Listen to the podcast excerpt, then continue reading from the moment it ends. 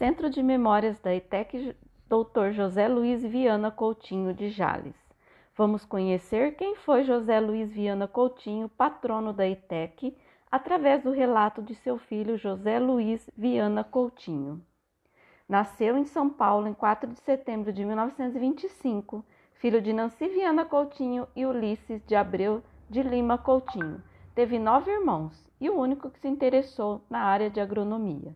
Estudou em São Paulo até ingressar no curso de agronomia na USP Piracicaba e posteriormente foi para Lavras, onde formou-se. Em 1951, escolheu a cidade de Jales para trabalhar e continuar o desbravamento iniciado por Eufli Jales e outros.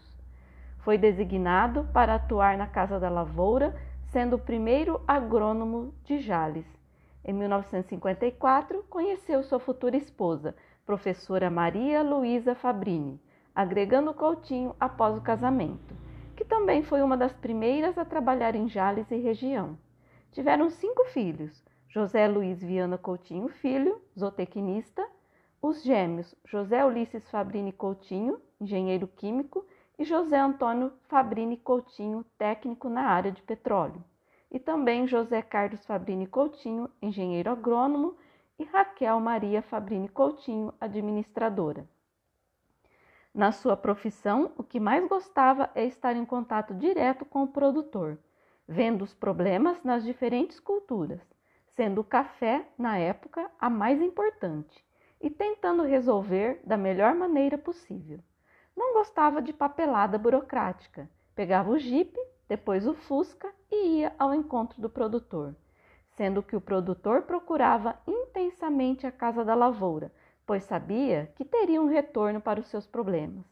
Inclusive, esses produtores levavam cobras que encontravam para ele, que por sua vez as enviava para o Instituto Butantan para retirar o veneno e fazer o soro antiofídico. Sendo assim, tínhamos um serpentário no fundo de casa. Era uma aventura só. Teve uma atuação destacada no programa de controle da erosão de nossas terras, no combate à praga de ferrugem no café, que estava acabando com os nossos cafezais. Juntamente com a colônia japonesa, na pessoa do senhor Nagata, criaram a festa do arroz, onde os produtores apresentavam suas produções de frutas, legumes, especiarias e outros, ao mesmo tempo que aprendiam novas tecnologias. Essa festa foi antes da FACIP, que depois a incorporou na sua programação. Ele também ajudou a criar e realizar um programa de rádio voltado para o produtor, na Rádio Assunção, onde tratava os mais diferentes assuntos ligados à agricultura.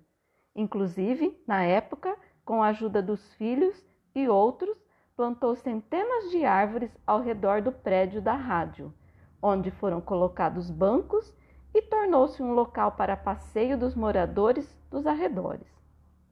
Nesse sentido, também colaborou no Clube de Campo IP, fazendo caramanchão com primaveras ao lado das piscinas e plantando inúmeras seriguelas nos caminhos dentro do clube.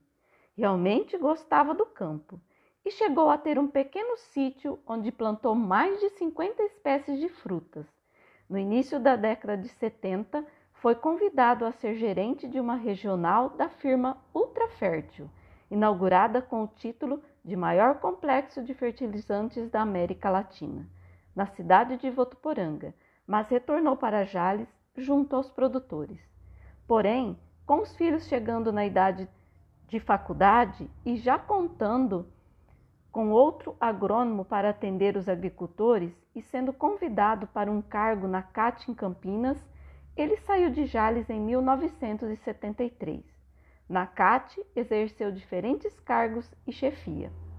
Fora da atuação profissional, ele foi muito atuante nas atividades sociais, esportivas, religiosas e políticas.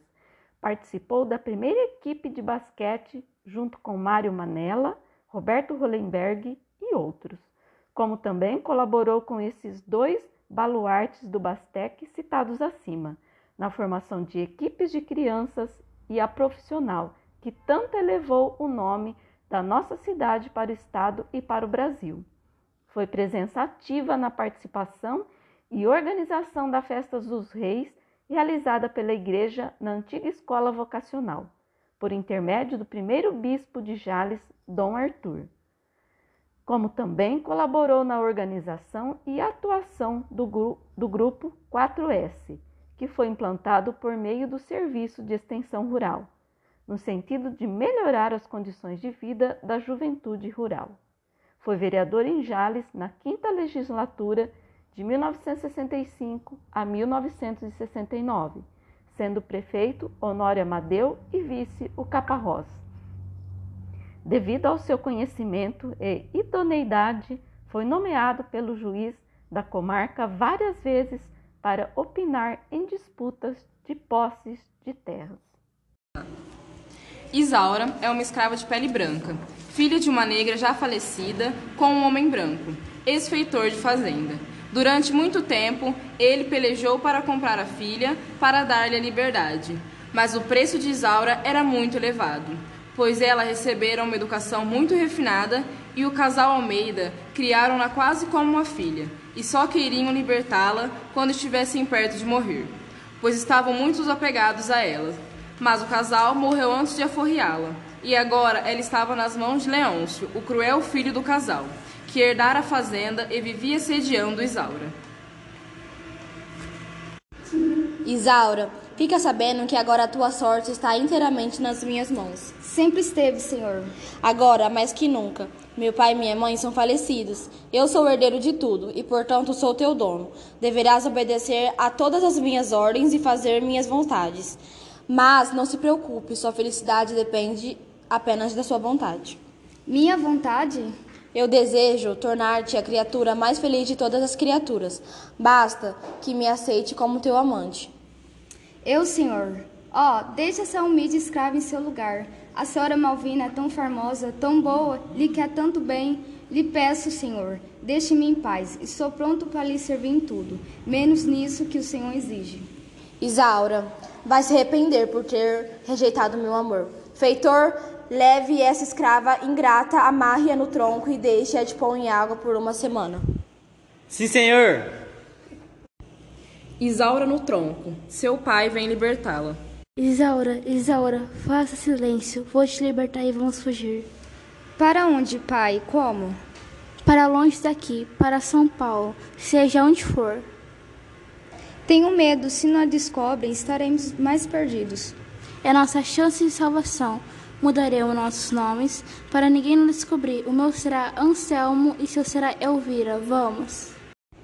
Isaura e o pai chegam a São Paulo e alugam uma casinha nas imediações da cidade.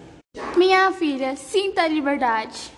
É um lindo lugar, pai. Estou tão feliz que eu vou passear um pouco. Cáspite, o que é isso? Um anjo? Uma fada?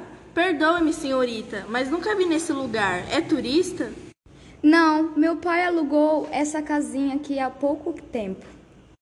É casada? Não. Posso saber como se chama? Is Elvira, senhor. Elvira! O pai de Isaura grita, chamando-a e Isaura sai. Espere! Meu amigo, estou completamente apaixonado.